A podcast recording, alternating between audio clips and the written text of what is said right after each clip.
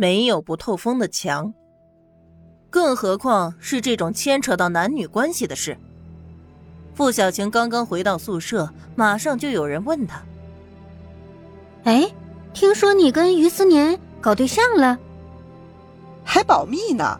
要我说，大大方方搞对象，碍着谁了？”哎呀，说不定人家害羞呢。傅小晴长得不错，平时虽然展现出温柔善良的样子。可是，在一起久了，有的人多多少少还是能感觉到点什么的。毕竟谁都不是傻子。也有人撞见过傅小晴和于思年说话，但傅小晴解释的大大方方的，也就没人往那个方面去想。现在一看嘛，这两个人未必就没有事儿。这个世界上哪有那么多巧合呢？巧合的多了就是真相。更何况队里也没有禁止搞对象，只是要打报告批准。禁止的是偷偷摸摸的乱搞男女关系。傅小晴面无表情的坐在自己的床边，听着几个女同学你一言我一语的打探，再也忍不住：“你们不要再说了，我没有跟于思年搞对象。这次的事儿是唐宁、于思年和我恰好碰上了。”别这么说了，让人听见的误会就不好了。他玩了一个小小的语言游戏，把唐宁和于思年放在前面，他放在后面。不知情的还以为是唐宁和于思年约好了，他和他们是恰好碰上。他这么说着，又满脸的委屈，要哭不哭的模样，果然引来同学对于唐宁的猜测。唐宁跟于思年。那老师怎么喊你和于思年过去问话？唐宁呢？唐宁休假没回来呢。唐宁好像说过于思年笑起来好看来着，难道这俩人在搞对象？傅小晴的心里一松，这就对了，马上选拔就要开始了，这个档口可千万不要影响到他呀。几个人刚刚把话题歪到唐宁的身上。只听窗边坐着梳头的女生冷哼了一声：“吴佳美，你什么意思啊？”窗边梳头的女孩子叫吴佳美，看起来脾气不大好的样子。只见她又哼了一声，冲着那几个人说道：“哼，我什么意思？昨天是我和唐宁约好要去街上买东西的，我临时家里有事没去成，唐宁才落了单。”吴佳美讲起话来字正腔圆的，众人都听得很清楚。有人听出来了，接话道：“你的意思是说？”吴佳美噌的一下站起来，一步步的走进付小晴，瞪着眼睛，阴阳怪气的回答：“我的意思是说，到底谁和谁是巧遇，谁和谁是约好的，大家心里各自清楚。唐宁和我事先约好的。”他不可能又去和于思年事先约好，郑教官叫的是你和于思年去问话，可我听着你的话怎么那么不对呢？字字句句都要往唐宁身上扯，扯什么？唐宁让你做他的发言人了，你比我还清楚，还是比唐宁他自己还清楚？你是他肚子里的蛔虫？到底谁不清不楚？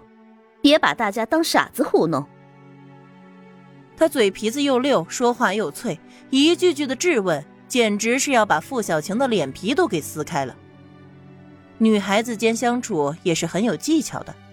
再说傅小晴平时会做人，大家也都给她留一线余地。再也没见过吴佳美这样的杠头，傅小晴的脸都红了，一时之间也不知道该如何反驳。空气里也静悄悄的，大家都惊呆了。这说明什么呀？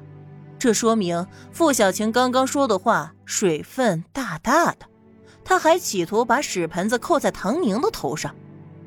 吴佳美就是一个活证人。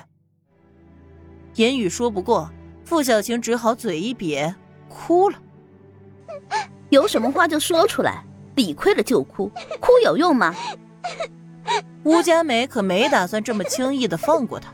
他早就不想忍这个两面三刀的小贱人，要不是平时唐宁那个包子拦着他，他早就撕破脸了。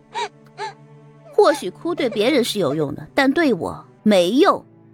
你没道理了，你哭就有理了吗？你会哭，你就能选拔通过吗？行了，吴佳美，别太过了。就是，说不定这里面有什么我们不了解的内情。还有人来打圆场，吴佳美冷着脸，一概不接受。是他先开始的，他随口造谣唐宁的时候，你们刚才怎么不说他太过了？是因为唐宁不会哭，还是我不会哭？就在女生宿舍僵持住的时候，有人敲门。谁？傅小行在吗？麻烦让他出来一下。是于思年。好啊，刚才傅小晴使出百宝，想要撇清两个人之间的关系，还不惜扯到唐宁身上，被吴佳美无情的拆穿。下一秒，于思年就来找他。这简直就是跳进黄河都洗不清啊！更何况他本来就不清楚。几个女生面面相觑，傅小晴狠狠地抹了把眼泪，猛地起身：“我这就去和他说清楚，我清清白白一个人，怎么就不清不楚了？”他那副委屈到极点的模样，还当真有相当大的迷惑性。要是没有吴佳美的铁证，估摸着还真就让他给糊弄过去了。千真不虚给谁看呢？又没人不让他搞对象，明明搞了对象，为何非要往别人头上扯？哼，有毛病！吴佳美旁若无人的讥讽了一句，慢悠悠的回到窗边，拿起梳子继续梳头发。于思年有一肚子的问号要问。其中最大的疑问就是，郑教官问你的时候，你为什么不承认？其实当时承认了也是好的，搞对象就搞对象呗，和唐宁碰上是巧合，在外面遇到歹徒也是个意外，对于他们两个来说，其实也没什么太大的影响。于思年不相信傅小晴想不明白这个问题。如果说平时，傅小晴是害羞，要求对两个人的关系保密。那么都到这个时候了，已经完全没有了保密的必要。他还是一口否认，而且是坚决否认。这就不得不让于思年多想了。他不愿意怀疑，可是他本人也是态度暧昧，吊着唐宁的。对于这种心态，他再清楚不过。那问题就来了，傅小晴。是不是也在吊着他呢？说话为什么不承认？承认了不就什么事都没有了？我承认什么？傅小晴眼睛红红的瞪着他。你事事都站在唐宁那儿，每句话都替他说，我承不承认的重要吗？反正，在你心里最重要的还不是他。这个时候就要看谁先倒打一耙了。明明没道理，偏偏要理直气壮的让对方都怀疑，这就是傅小晴百战百胜的经验之谈。